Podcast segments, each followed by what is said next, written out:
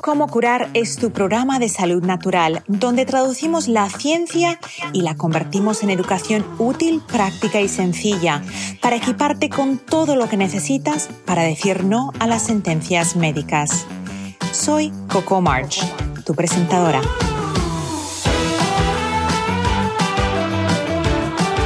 Cómo curar está patrocinado por vitatienda.com, tu tienda online sin intermediarios donde encontrarás suplementos, fórmulas antiedad para la piel y el cabello, limpieza del hogar sin tóxicos y mucho más. Visita vitatienda.com y entra el código como curar para recibir un 10% de descuento en tu primera compra.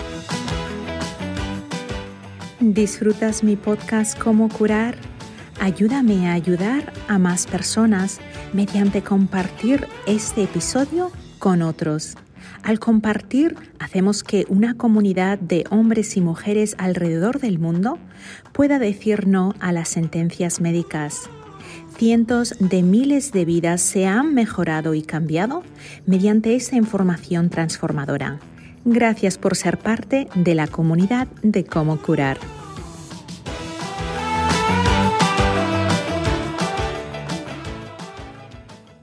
Bienvenidos a un nuevo episodio de Cómo curar. ¿Te has levantado a veces con un dolor que algunos días los tienes, otro día se va, otros días se mueven? Quizás lo tengas en el área lumbar o en el área cervical y te preguntas, ¿qué es ese dolor? Pero hoy vamos a hablar de cómo la postura puede ser el catalizador e incluso detonante de ese dolor. Para eso tengo a Josefina Katcher. Ella no solamente es kinesióloga, sino que es la fundadora de un proyecto muy especial que ella llama Arquitectura Corporal. Josefina Katcher, ¿cómo estás? Muy bien, muchas gracias por la invitación. Un gusto estar aquí. Mm, muchas gracias. Josefina, vamos a hablar de dolores muy comunes, como por ejemplo el dolor lumbar. ¿Hay manera de corregir ese dolor corrigiendo la postura? Así es, y yo creo que realmente es la, es la causa de esos problemas de dolor lumbar. Em, la verdad es que el ser humano está diseñado de una manera maravillosa para durar hasta 100 años sin problema. El problema es que como nosotros no respetamos ese diseño natural, es ahí donde aparecen los dolores y problemas. Y, y claro, como está tan normalizado un poco en nuestra sociedad, de ver a alguien sentado encorvado, porque últimamente ya nadie, se, nadie le llama la atención ver a alguien mal sentado, porque es como algo súper normal. Entonces también se han normalizado estos dolores de espalda y de hecho siempre te dicen, no, si es normal para tu edad, tienes que aprender a vivir con el dolor, vas a tener que hacer ejercicios de por vida para, cuando en realidad no es así, que simplemente no estamos respetando ese diseño natural del cuerpo y es por eso que aparecen todos estos problemas que vemos tan normalizados hoy en día. Tú eres kinesióloga. Explícame de manera, en términos humanos, para que los mortales lo entendamos. ¿Qué es kinesiología? Es un término quizás se utiliza poco en algunos países y ámbitos. ¿Qué es y cómo se aplica para el dolor? Que se basa en el, movimiento, al final el estudio del movimiento. Y bueno, es muy parecido al final a, la fisioterapia, para, para los que no entienden, porque en Chile se llama de esa manera, pero en realidad es como fisioterapia. Y y bueno, es al final el estudio del movimiento y del correcto movimiento del cuerpo para así sanarlo. Yo, la verdad es que yo no hago mucho kinesiología, yo me dediqué como, me fui a otro, a otro sector eh, a ver cómo la real, la, real naturaleza del ser humano y cómo realmente deberíamos estar moviéndonos, que se ha alejado un poquito de lo que nos están enseñando hoy en día en, en los estudios que uno, que uno hace, porque nos estamos basando más como en lo que es común en nuestra sociedad en vez de lo que es realmente natural. Así que sí, eso es un poquito como, como que yo voy, eh, en, no en contra, pero como estoy abriendo un poco más los ojos de, de, las personas y de lo que estamos acostumbrados a ver hoy en día en nuestra sociedad como, como normal, que en realidad es lo común. Y lo común no es lo normal. Esto que es muy común eh, y que habíamos mencionado, la mala postura, ¿dónde empiezas? Un paciente te viene a ver con dolores, ah, te consulta, ¿cuál sería el primer paso que les puede ayudar a recuperar su normalización biológica de cómo deberíamos en realidad tener postura? Mira, primero yo lo que hago es lavarles el cerebro, porque así como hablábamos, de que la mayoría de los tratamientos se basan en hacer ejercicios, en medicamentos, en cirugías, en, es normal que tú a tu edad eh, tengas estos problemas, porque primero yo les lavo el cerebro y les explico que eso no es así, porque es súper difícil poder arreglar un problema si tú no lo entiendes primero. Entonces lo que yo hago es primero todo un, un, eh, un tratamiento psicológico, un poco como explicando con peras y manzanas, con dibujitos y todo, explicándoles cómo debiera estar el cuerpo y cómo el hecho de que de esa persona esté así sentado, porque la mayoría viene, se sienta mal, quejándose de dolores y le digo, mira, eso que tú estás haciendo ahora es lo que te está provocando el problema. No el hecho de que no hagas suficientes ejercicios para tu dolor o que estés viejo o que... Entonces con dibujo les empiezo a explicar cuál es la base de una buena postura. Damos algunos ejemplos. Ah, hablas de la pelvis, muy bien. Ahí ya tenemos un ejemplo tangible. ¿Cuál es el problema con la pelvis? ¿Qué estamos haciendo mal con la pelvis? La pelvis es nuestra base, son los fundamentos de una buena postura. Y cuando nosotros tenemos una mala posición de la pelvis, que es nuestra base, esa base se cae, por lo que el edificio, que es nuestra columna que está sostenido sobre la pelvis, también va a tender a caerse. Pero como no se quiere caer, es ahí donde compensamos encorvándonos para poder estar relajados. Y cuando nos vemos que estamos encorvados o alguien nos dice, oye, enderezate, nos enderezamos, pero nos enderezamos desde arriba, desde sacando pecho y sacando hombro. Pero si no cambiamos la base, que es la pelvis, nunca vamos a lograr estar derechos y relajados. Y es por eso que ahí es donde yo parto un poco con esto. Si tú quieres arreglar tus problemas de hombro, de cuello, de, columna completa, primero tenemos que ir a la base que es la pelvis. ¿Qué estamos haciendo mal con la pelvis? Ponte de pie, para, porque luego hay mucha gente que esto lo va a ver en vídeo, y enséñame qué estamos haciendo mal en, en nuestra postura. La pelvis, bueno, para que se entienda un poquito también, para los que están escuchando, es que imagínate que tú eres un perrito y tienes una cola. Y los perritos felices tienen la colita parada. Lo que nosotros estamos haciendo es que nos estamos sentando sobre la cola. Entonces, cuando, cuando la pelvis debiera estar levantada, nosotros lo que estamos haciendo es metiendo la pelvis. Y fíjate automáticamente cómo cambia la columna. Cuando yo meto la, cola, la columna tiende a encorvarse. Porque es así, es como un, es, física pura al final. Si mi base se me cae, entonces yo me tiendo a encorvar. Porque como esto es la natural, eso es lo que hace que yo esté derecha cuando estoy con la pelvis levantada. Cuando se me mete la pelvis, la columna se tiende a ir para atrás pero como yo no me quiero caer para atrás, es por eso donde yo voy a encorvarme para poder estar relajada.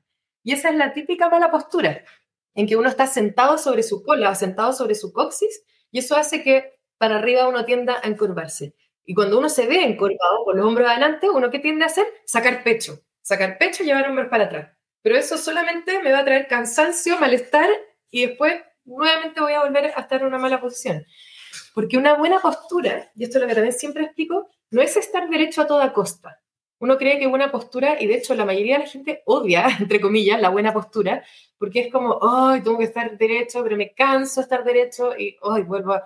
Como que en general, no sé si, si, si tú lo tienes como, como así en la mente también, como de que la gente un poco odia la buena postura, pero porque una buena postura no significa estar derecho, significa estar derecho pero relajado, es estar cómodamente a gusto con la gravedad. Y para eso tenemos que saber cómo posicionar bien cada parte de nuestro cuerpo para poder lograrlo. Y no estar haciendo un esfuerzo para intentar estar en una buena postura. Josefina, entonces, a ver, para los que nos están escuchando, estamos hablando de no tener la postura que muchas adolescentes tienen, donde eh, mm, echan la barriga para adelante y se encorvan y los hombros hacia adelante. Tú estás diciendo trasero para atrás, o sea, vamos a poner presión hacia atrás. Dime qué papel juega el glúteo en que podamos hacer eso. ¿Tiene importancia que esa musculatura esté en forma? Totalmente. Y porque esto se trata de hacer hábitos distintos. Y si bien muchas personas pasan mucho tiempo sentados, el hacer hábitos en todo momento me va a ayudar a que cuando yo me siente, tenga ese hábito más eh, metido en mi, en mi ser de tener una, una buena posición de la pelvis. Porque pasa que muchas personas pretenden solamente buscar una buena posición cuando están sentados, pero después cuando se paran y se ponen a caminar, la pelvis vuelve a meterse. Entonces, si yo estoy todo el día caminando mal, cuando me vaya a sentar, seguramente voy a seguir con la misma historia, porque va a cambiar. Es por eso que el glúteo es muy importante, y qué bueno que lo mencionas, porque cuando nosotros caminamos, el glúteo es nuestro principal propulsor de la marcha, el que hace que mi, pierna se vaya para adelante porque se empuja desde atrás en el suelo. Y el mismo glúteo es el que me levanta la pelvis. Entonces cumple esas dos funciones, el de levantarme la pelvis Y en esa posición en que la pelvis está levantada, ese glúteo va a poder activarse bien, porque queda en una posición de eficacia mecánica en la que queda listo para poder activarse. Y ahí va a poder activarse para poder dar el siguiente paso.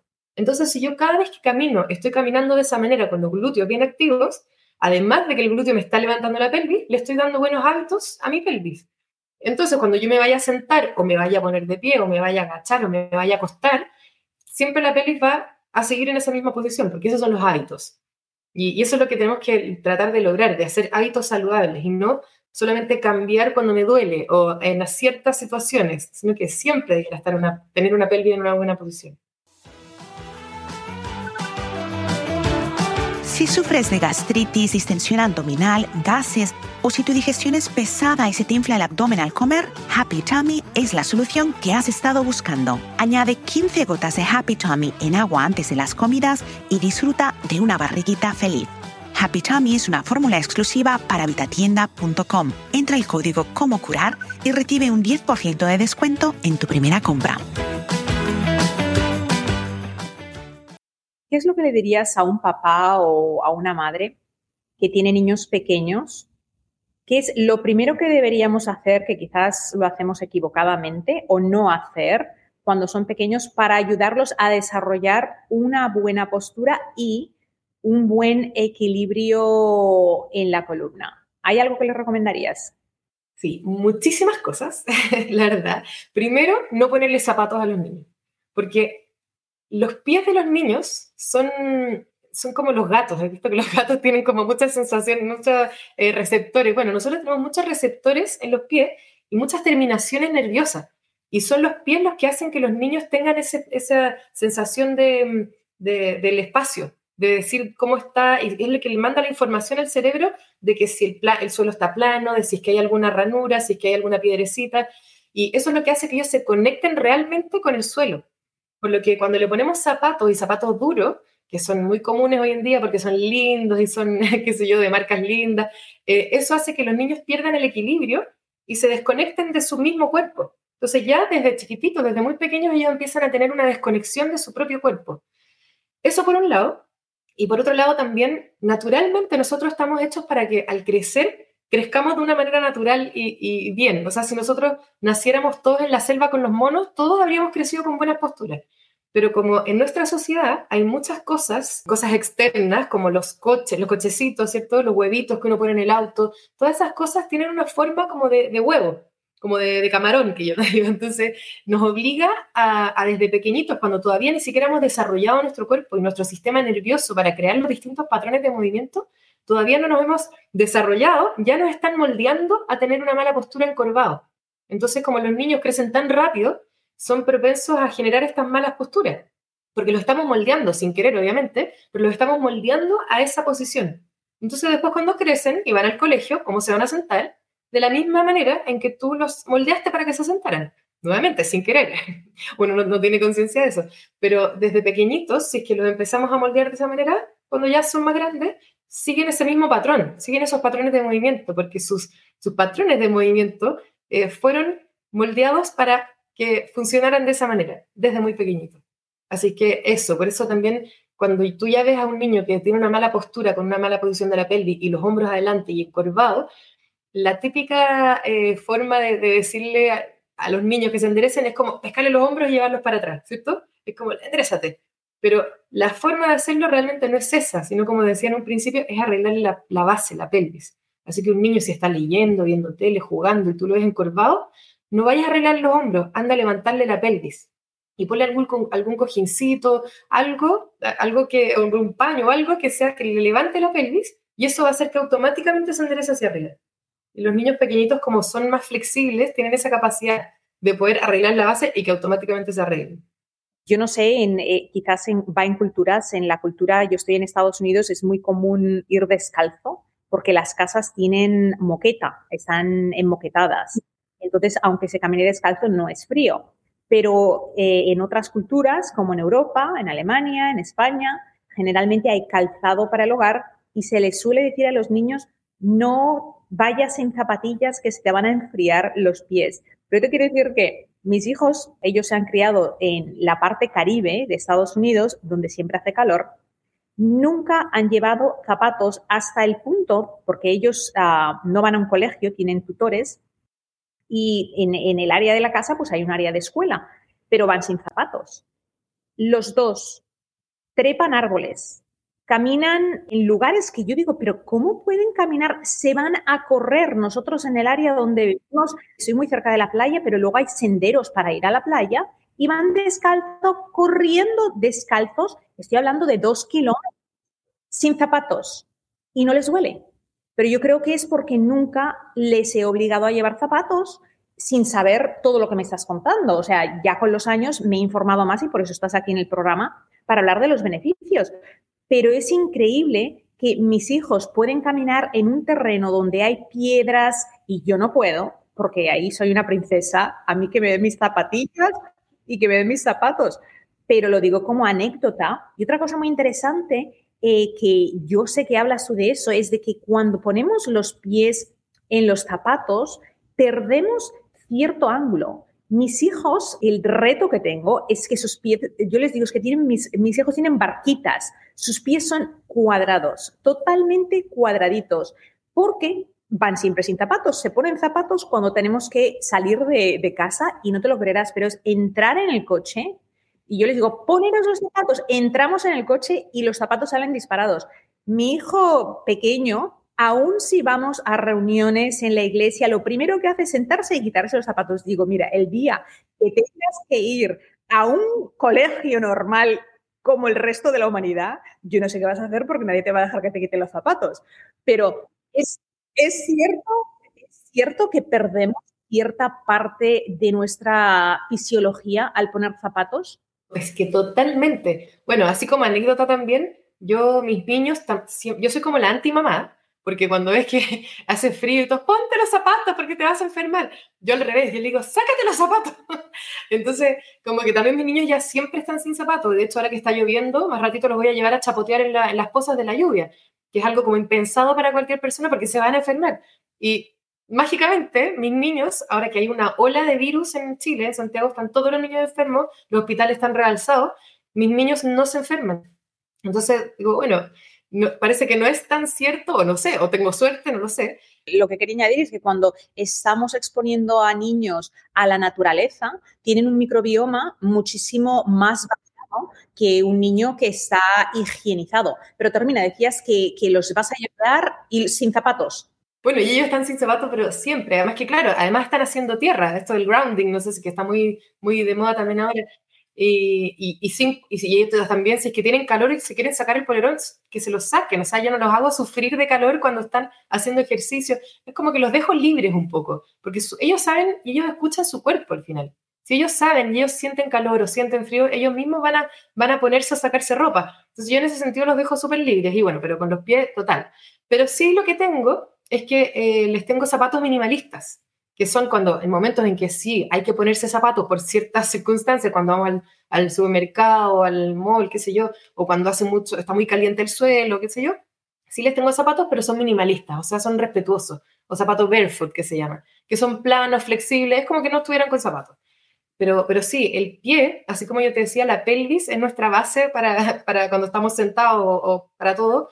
Los pies son nuestra base cuando estamos de pie y tienen una forma perfecta en que, como tú dices, que son cuadrados, como con los dedos bien abiertos, eso hace que tengan una buena alineación hacia arriba, que las rodillas, que los tobillos se me alineen bien, que las rodillas se me alineen bien y todo viene hacia arriba.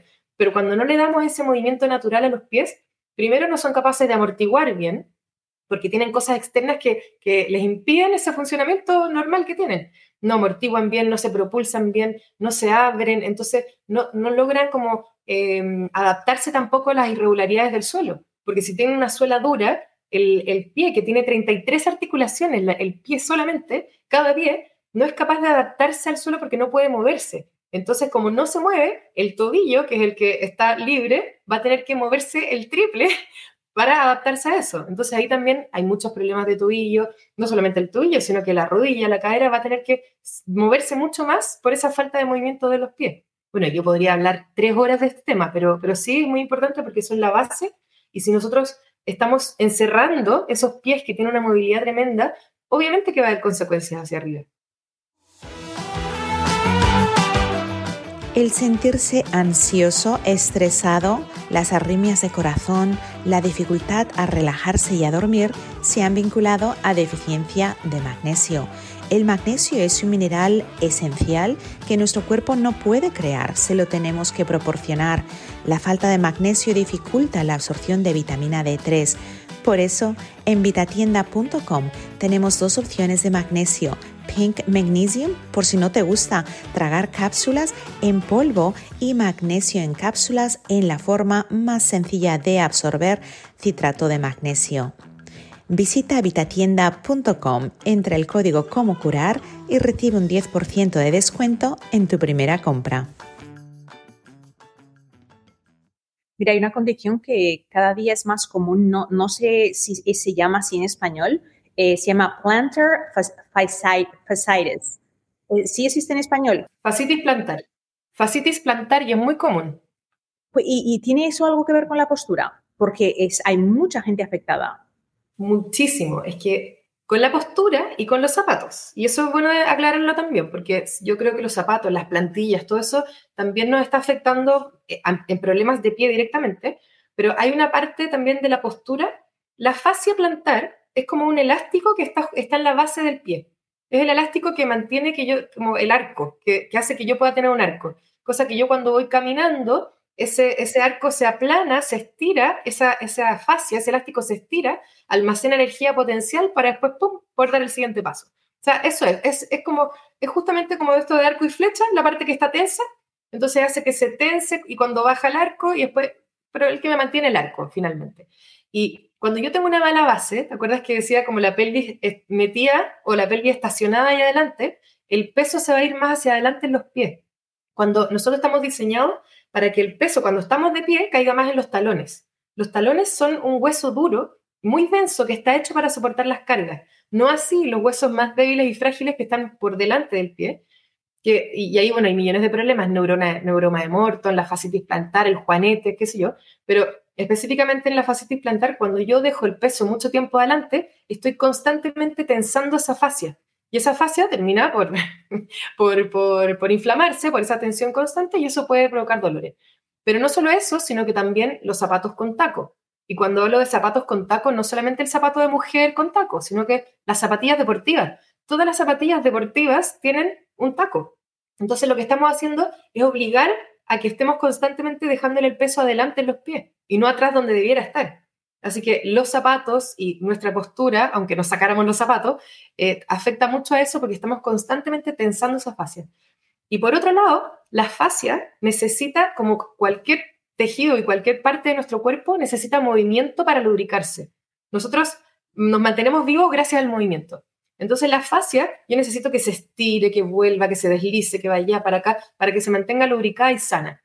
Pero cuando yo estoy encerrando un zapato, un, pie, perdón, dentro de un zapato que es rígido, no le doy esa oportunidad. Cada paso que yo doy, no le estoy dando la oportunidad que esa fascia se mueva y se deslice y se, y se porque está rígido, está encerrado en un zapato rígido. Así que todas esas cosas y muchísimas más, pero esas son las principales, son las que están causando la fascitis plantar. Y, claro, cuando ya te duele, si ya tienes un problema, salir a caminar a pata pelada, como le digo yo, sin eh, descalzo, puede dolerte más. Pero porque no hay que hacerlo de un día para otro, hay que hacer una transición, hay que hacer todo un trabajo, pero, pero sí hay mucha gente que se queda con eso. Ah, cuando yo me saco los zapatos y tengo fascitis me duele más, entonces a mí me hace mal el, el, andar descalzo. No, no es eso, sino que hay que hacer una, una buena transición. Y lo interesante de la fascia es que es un recubrimiento que tenemos de todos los músculos que no tiene cortes, no tiene interrupciones. Eh, lo vemos si, por ejemplo, una, persona ve un pollo y antes las personas que, que, coges un pollo crudo y ves como una capa transparente que parece un plastiquito, esa es la fascia, ¿verdad? Sí. ¿Qué tipo de terapias les das a esas personas? O sea, ¿es una terapia de manipulación o simplemente por dónde empezamos a mejorar eh, esa, esa lubricación de la fascia para que se haga más elástica? Porque, de nuevo, esa misma fascia es la que, la que se extiende, se extiende y llega a la cara, al cuello. ¿Qué hacemos en los pies o cómo la mejoramos? Sí, bueno, muy importante lo que dijiste, porque si bien hay una fascia plantar, esa misma fascia no, no, tiene fin y empieza en el pie, pero hay toda una fascia posterior que se llama, que parte de los pies y llega hasta aquí, hasta la nuca. no, no la tenemos por delante, pero sí la tenemos por detrás. Entonces, también afecta mucho el hecho de que nosotros no le estemos dando elongación a la fascia completa. Así que, bueno, yo, yo tengo todo un programa de, de Rehabilita tus pies, que se llama, en donde te enseño a hacer una transición segura a andar descalza o andar con zapatos minimalistas. Porque eso es lo que todo el mundo debiera hacer, andar con zapatos minimalistas, porque eso es lo que va a solucionar muchísimos problemas. Pero como te decía, si lo hacemos de un día para otro, puede ser perjudicial también. Así que yo parto primero eh, haciendo ejercicios para los pies. Más que yo hacerle un masaje, yo trato de, yo hacer lo menos posible para que la gente pueda hacer las cosas sola. Entonces, con una pelota de tenis o con un limón duro, sacarse los zapatos y empezar a masajearse esa fascia. Ya con eso y, enterrar, y a veces puede doler un poquitito, pero, pero hacer harta presión y empezar a masajear tú mismo con tus manos. También elongar, elongar esas pantorrillas y elongar los isquiotibiales también.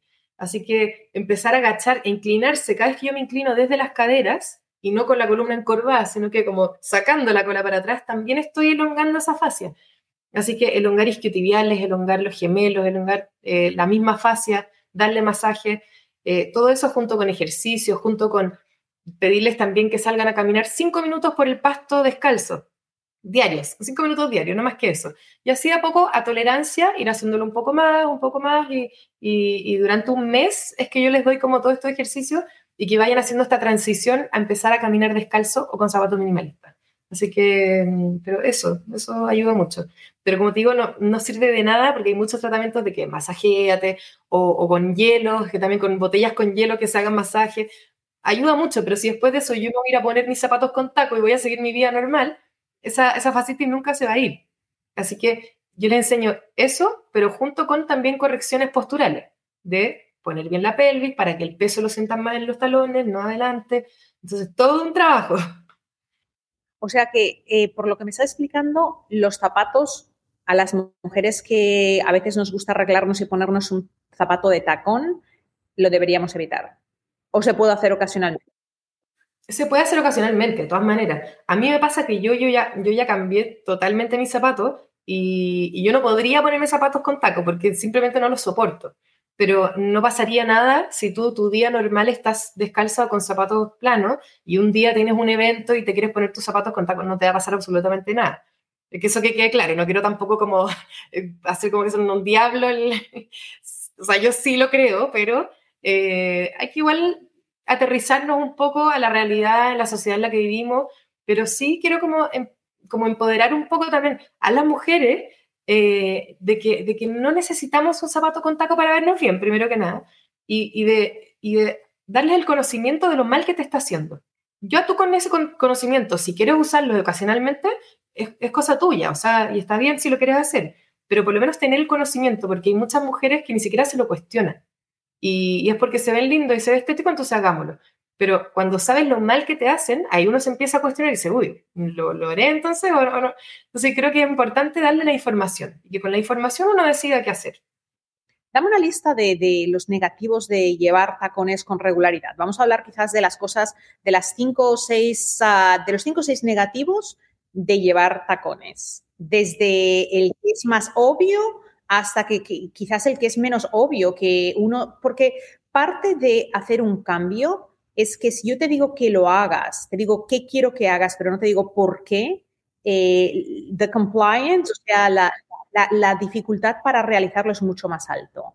Entonces, vamos a explicar por qué. Bueno, primero que nada, porque el pie, como les contaba, el pie tiene una forma y, está, y un diseño natural que está pero hecho maravillosamente a la perfección para poder movernos bien, para trasladarnos de un lugar a otro. O sea, yo ya encuentro que las mujeres tenemos suficientes problemas como para ponernos otro problema de que nos cueste caminar, o sea, porque en verdad eh, eh, yo creo que a todas las mujeres les pasa, es difícil caminar con tacos. Entonces ya, punto uno, que eso es lo que me parece más obvio, yo creo también. Em, pero bueno, eh, hay muchísimas enfermedades de los pies que se provocan por los tacos. Por ejemplo, el neuroma de Morton que estuvo muy de moda porque la reina Leticia no se salió como en todas las noticias, que tuvo neuroma de Morton por andar con mucho de tacos. Bueno, cuando tú, el neuroma de Morton es un engrosamiento de los tejidos del, del pie producto de presión. Por presión, ya sea por usar tacos, por usar zapatos apretados o por tener una mala postura y tener el peso adelante. Bueno, la presión te engrosa esos tejidos y esos tejidos cuando se engrosan apretan los nervios que están en los pies. Y eso duele mucho, es un dolor como sordo, un dolor de nervio. Bueno, y eso es producto de estar dándole presión. Entonces, el estar con tacos constantemente le estás dando presión a la parte delante de tu pie que no está diseñado para eso. Sí el talón, que está diseñado para eso porque es un hueso denso. Eso, por un lado. Lo que habla de la fascitis también, de todas maneras. El juanete, famoso. El, alux valgus, que se llama el juanete. Porque, como les decía, el talón es el que está hecho para soportar las cargas y no la parte de adelante. Entonces, cuando el cuerpo está constantemente regenerándose, de acuerdo a las necesidades que tú le exiges, por lo que cuando tú le exiges mucho peso en la parte de adelante, todo el peso va a ir a apoyarse en ese punto, justo, en, la base de ese, del primer dedo, del, del, juanete.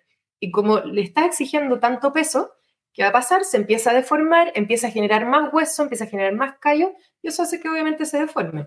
Eso sumándole que los zapatos son puntudos, también me los va a deformar. La, la marcha, o sea, yo como te decía, es muy importante apretar los glúteos cuando uno va caminando, pero yo necesito que la pierna se quede pegada atrás por más tiempo para que en ese punto pueda hacer una propulsión para poder dar el paso hacia adelante. Es como el gesto técnico de los patinadores en hielo. ¿Te has fijado que para poder impulsarse necesitan que la pierna quede bien atrás para poder dar el siguiente vuelo, el siguiente paso, ¿cierto? Pero los tacos, si te fijas, no te permiten eso. No permiten que la pierna se quede pegada porque como tienen un, realce, no, logra estirar la rodilla completamente atrás. Entonces, eso hace que el glúteo no se pueda activar bien. Y si no se activa bien el glúteo, que es nuestro principal propulsor de la marcha, va a tener que venir otro músculo a ayudar a esa falta de glúteo. ahí van a aparecer las compensaciones. Entonces vienen los músculos flexores de cadera, como el psoas famoso, todos los que están por delante, eh, los que van a tener que empezar a activarse que no es su tarea, pero van a tener que empezar a activarse para poder llevar la pierna adelante, porque el glúteo no está siendo capaz de hacerlo, porque tiene un taco que no le permite quedarse bien atrás para poder activarse bien. No sé si se entiende, es medio enredado, pero, pero es todo, eh, por eso es que al final el cuerpo siempre hay que verlo como un todo. Y el hecho de, que todas esas cosas estén pasando me van a provocar problemas en la columna lumbar seguramente. Y no solamente en la columna lumbar, sino que en la cervical, en los hombros, dolor de cabeza, todo por andar con tacos. Y uno dice, bueno, los tacos son algo que están allá bien lejos en los, en los pies. Uno a veces no le da mucha importancia, ¿cierto? Los pies son esas cositas que están allá bien lejos abajo, como que importa, ¿cierto?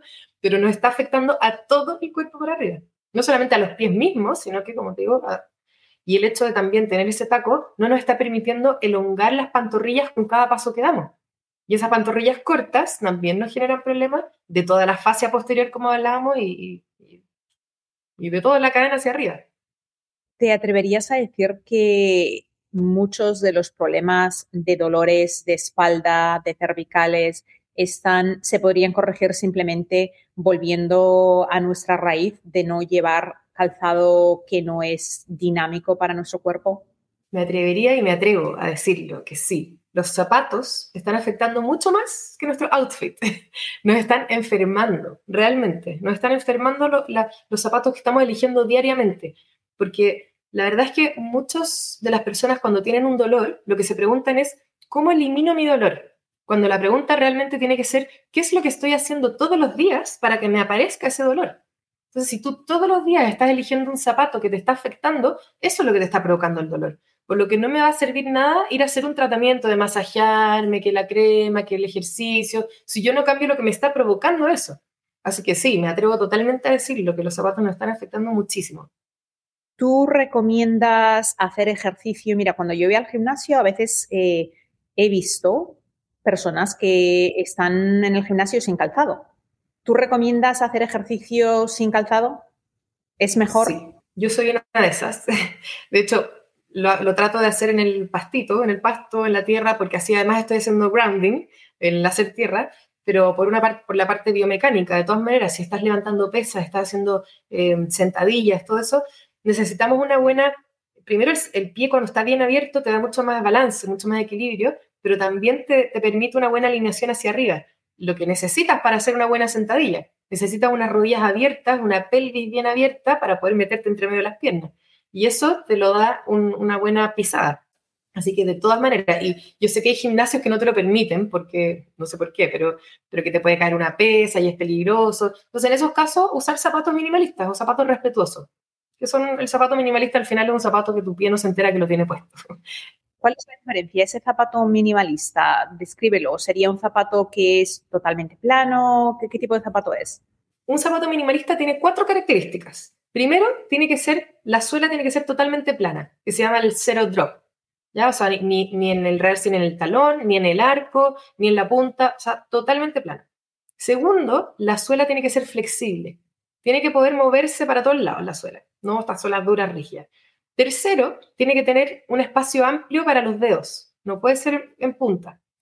Y cuarto, tiene que poder adherirse a tu pie, que en un zapato suena como obvio que se adhiere, pero en las sandalias a veces uno pensaría que las sandalias estas tipo como, eh, ¿cómo se llama? Estas que no tienen una garra atrás, no sé cómo se llaman, las, chanclas, acá, acá, las decimos tipo condorito, no sé cómo se dice, pero esas sandalias que solamente tienen agarra aquí en el dedo gordo, eh, uno pensaría que son minimalistas porque tienen poco material, se ven planas, ¿cierto? Pero no son minimalistas porque uno tiene que estar haciendo un esfuerzo con los dedos para que la sandalia no se salga cuando yo voy caminando.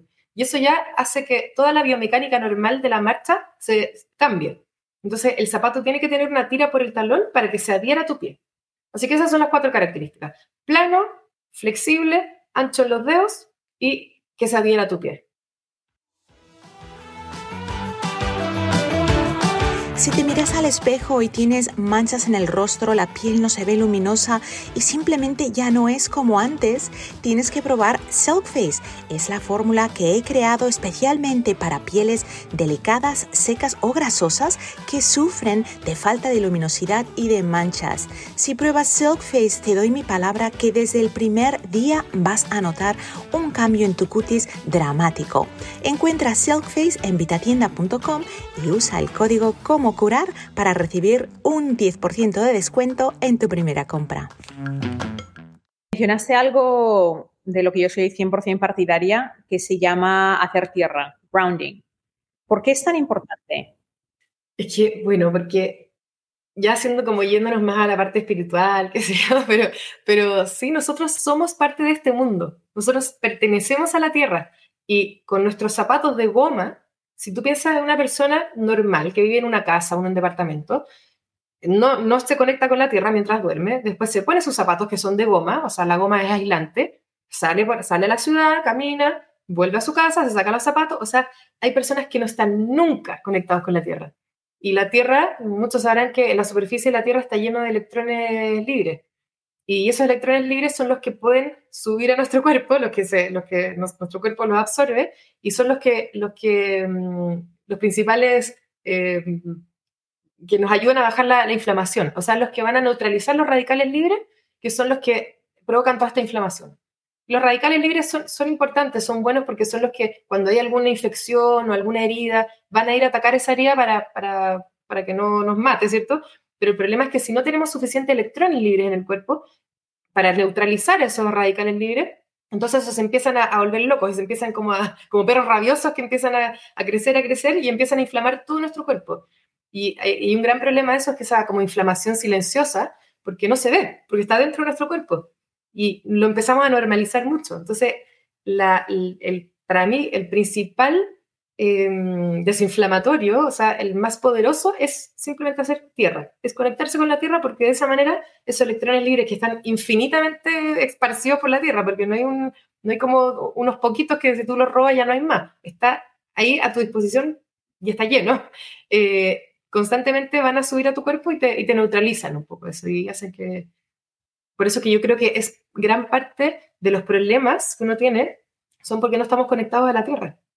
Y hay algo muy interesante porque además nosotros estamos cargados de, electrones mm, no naturales, la electricidad, los teléfonos, las líneas de wifi, todo eso eh, nosotros lo llevamos en el cuerpo y cuando nos ponemos con los pies en la tierra, descargamos todos esos iones y hacemos un intercambio. O sea, toda esa energía de iones positivos. Nosotros queremos los iones negativos que vienen de la Tierra y es ese intercambio, o sea, negativos en, en, más y menos, positivos para, para nosotros en nuestro organismo. Entonces, ese cambio realmente tiene un beneficio que es indescriptible. Por eso mucha gente cuando van a la playa dicen, voy a la playa y oye, eh, dormí de maravilla, mm, llegué súper agotado y bueno, eso fue y es por ese intercambio, lo mismo cuando vamos a la montaña, cuando estamos en la naturaleza, pero para las personas que no están acostumbradas a, ir descalzas y piensan, mira, es que yo no tengo esa hora todos los días para estar todo ese tiempo, ¿es necesario pasar mucho tiempo o simplemente con un poquito ya tenemos beneficio? O sea, siempre va a ser, aunque sea un minuto, siempre va a ser algo bueno pero se dice que por lo menos tiene que ser media hora al día para que, para que realmente haya un beneficio. Así que sí, por lo menos media hora. Em, igual hay muchos lugares donde sí se puede hacer, no solamente es en el pasto, en la tierra, en el campo, en la playa, eh, en el cemento se puede hacer, porque hay, hay terrenos que son conductores. Si ese cemento tiene abajo suelo, tierra, también es conductor. Hay muchas terrazas, por ejemplo, terrazas en departamentos, que también como la terraza está conectada al hormigón del, del pilar del edificio, aunque esté en un piso 3, 4, también estás haciendo tierra. O sea, hay muchos lugares en donde uno creería que no, pero sí se hace tierra igual. Así que yo creo que hay que investigar bien y hay hasta aparatitos, hay aparatos que tú puedes verificar si realmente estás haciendo tierra o no. Pero, pero sí, con media hora por lo menos, o sea, mucho mejor. Y de hecho, es mejor todavía si lo haces durmiendo. Porque cuando uno duerme, el cuerpo solamente está dedicado, cuando tú duermes, a a regenerarse y a reparar todas esas cosas que no pudo hacer durante el día porque está preocupado de, de, no morir, ¿cierto? De alimentarse, de, que no te atropellen. Em, entonces, cuando uno duerme, el cuerpo solamente está dedicado a eso, a, recuperarse. Pero si en ese momento de recuperación no le estás dando el ingrediente que necesita para recuperarse, que es esos electrones libres, eh, es mucho más difícil, no, no puede recuperarse. Entonces, ¿qué hace? Empieza como a desesperarse y empieza a robar electrones libres de tu mismo cuerpo. Y eso es lo que hace que haya un desequilibrio y haya más inflamación y haya millones de enfermedades que aparecen, em, porque los roba de lugares que, que sí, se, sí lo necesita tu cuerpo. Así que por eso también existen unas sábanas que, que hacen tierra, eh, en que tú los enchufas a la, a la tierra, o sea, a los enchufes de la tierra, viste que acá por lo menos en Chile tienen tres patitas y la del medio es la que hace tierra y las otras son las que la de la electricidad. Entonces, esta tiene solamente la, la que hace tierra, entonces tú puedes dormir toda la noche también haciendo tierra. O sea, eso igual es una, es una buena forma de, hacer tierra. Y yo creo que también es muy importante hacer tierra porque también nos conecta con la naturaleza y, poder salir más a la naturaleza, poder salir al cerro, poder ir a la playa y aunque no puedas ir al parque y en el parque sacarte los zapatos y, y, el mar, el mar es el mejor lugar para hacer tierra porque te envuelve el cuerpo completo. Así que eso es muy, muy, muy importante también. Josefina, qué interesante todo lo que mencionas sobre la importancia de tener ese, esa conexión con la tierra. Quiero pasar a otro tema que yo creo que preocupa bastante a mucha gente y es el desgaste de los discos.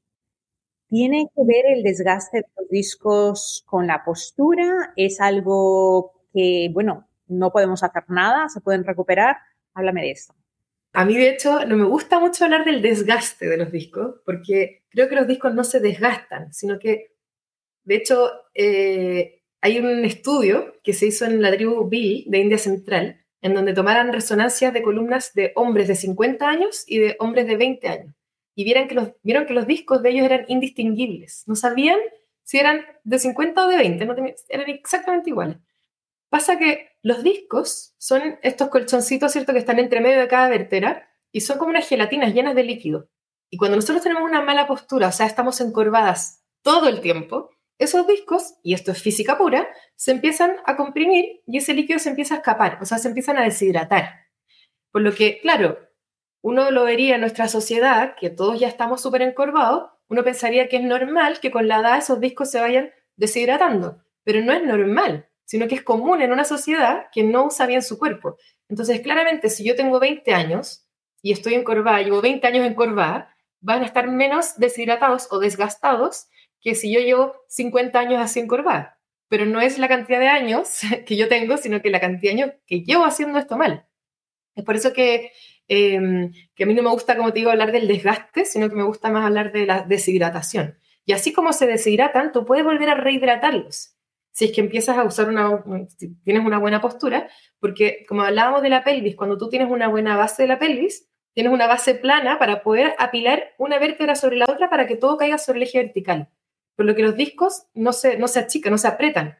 Pero cuando yo empiezo a encorvarme hacia adelante, ahí sí los comprimo por un lado y esa física, ¿cierto? Esa presión hace que se escape para afuera el líquido.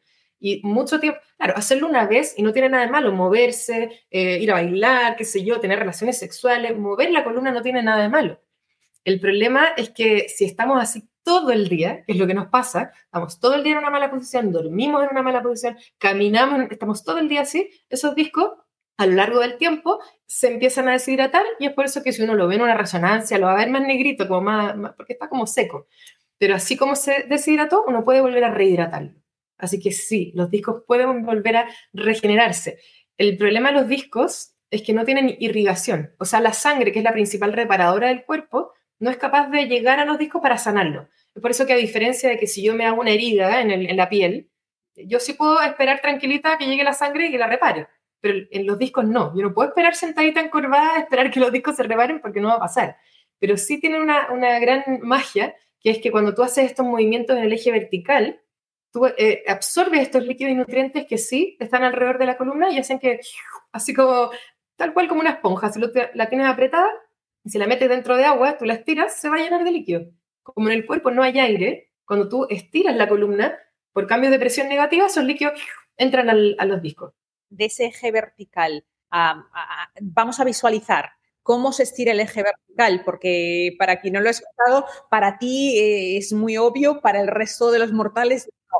Cuéntanos. Mira, lo, hay muchas elongaciones, entre comillas, de columnas que son hacer como este típico ejercicio del gatito y el perrito, no sé si como de, de estirarse, doblarse, uno piensa que el elongar es como hacerse bolita y entonces uno elonga por detrás, pero eso en realidad no es una elongación porque está haciendo, eh, está llevándolo para un lado y para el otro. Entonces, en el eje vertical, cuando uno tiene una buena base de la pelvis, como te decía, las vértebras son capaces de apilarse una sobre la otra, por lo que si tú te, por, por ejemplo, si tú te cuelgas de una barra de algo, ahí estás haciendo una elongación en el eje vertical. O sea, si tú tienes la columna que está derechita, y la agarrarías de un extremo al otro, si la estiras, tiras de un extremo al otro, ahí estarías elongando en el, en el eje vertical. Y la maravilla que tiene nuestro cuerpo es que cuando tú tienes una buena posición de la base, cada vértebra se apila una sobre la otra, por lo que el solo hecho de respirar, tú vas a estar constantemente elongando esos discos en el eje vertical. O sea, estamos diseñados de una, de una manera tan maravillosa que el solo hecho de respirar hace que estemos constantemente elongando nuestros discos. Pasa que nuestra sociedad no solamente estamos rompiéndolo constantemente porque no usamos bien el cuerpo, sino que además nunca le damos la oportunidad a que eso pase, porque cuando respiramos siempre estamos en una posición encorvado. Pero cuando tú tienes una buena posición, el solo hecho de respirar, vas a estar elongando esos discos. Por eso que, es raro em, encontrar estudios que digan que los discos sí se mantienen o sí se pueden recuperar, porque nunca nadie ha hecho un estudio en que tome personas que realmente han cambiado sus hábitos posturales para poder decir, sí, mira, después de un tiempo, esta persona que cambió totalmente sus hábitos posturales, sus discos se regeneran. Por eso que, es difícil escucharlo y cuando yo lo digo, la gente me dice, pero ¿cómo? Sí, eso no pasa, nadie nunca me había dicho eso. Porque vivimos en una sociedad en que nadie lo hace, porque estamos todo el tiempo encorvados. Pero se puede, se puede. Yo tengo casos, tengo casos de alumnos que se han hecho resonancias y resonancias después y, y las mismas hernias, las hernias que son, esos mismos discos tienen un núcleo adentro y cuando uno los comprime, ese núcleo se escapa y sale del disco. Y, ese núcleo tú puedes volver a reabsorberlo. De la misma manera en que tú reabsorbes los líquidos, ese, ese, núcleo también puede reabsorberse y volver a meterse dentro del disco. O sea que una hernia discal puede tener reparación sin necesidad de una cirugía. Totalmente, y yo creo que es la forma de hacerlo, porque una cirugía de hernia lo que hacen es que se meten ahí adentro, sacan ese, ese núcleo y lo, y lo sacan de tu cuerpo. Y ese material que sacaron de tu cuerpo no se va a regenerar. Eso, eso sí, es, verdad. Eso no se va a regenerar. Se puede rehidratar los discos, pero si tú ya sacas material del, de del disco, ese, ese material no va, no va, a volver. O sea, hay muchas personas que de hecho se, se, pueden operar hasta tres o cuatro veces una misma hernia. O sea, su disco ya, ya no, no, existe disco, porque le sacan, le sacan, le sacan, le sacan. Pero si yo ese, ese núcleo que se me escapó, yo puedo volver a, entrarlo, entonces no pierdo material del disco. Por eso es que creo que la solución nunca es la operación. Eh, es la solución más fácil, seguramente, y la que la mayoría de la gente tal vez pueda buscar porque no quiere estar perdiendo tiempo en hacer una rehabilitación, pero, pero yo creo que no es el camino. Josefina, de verdad que nos has iluminado con muchísima información. Ahora sabemos que tenemos que tener el trasero para atrás Además que eso no solo nos ayudará con postura, pero además que nos ayudará a vernos muchísimo más naturales, porque es muy común el ver a las personas encorvadas y empieza desde la niñez, pero la mayoría de padres yo jamás había pensado que tenía que ver con la postura pélvica. Así que desde ahora voy a asegurarme de tener mi postura pélvica bien hecha y ha sido un placer tenerte en cómo curar.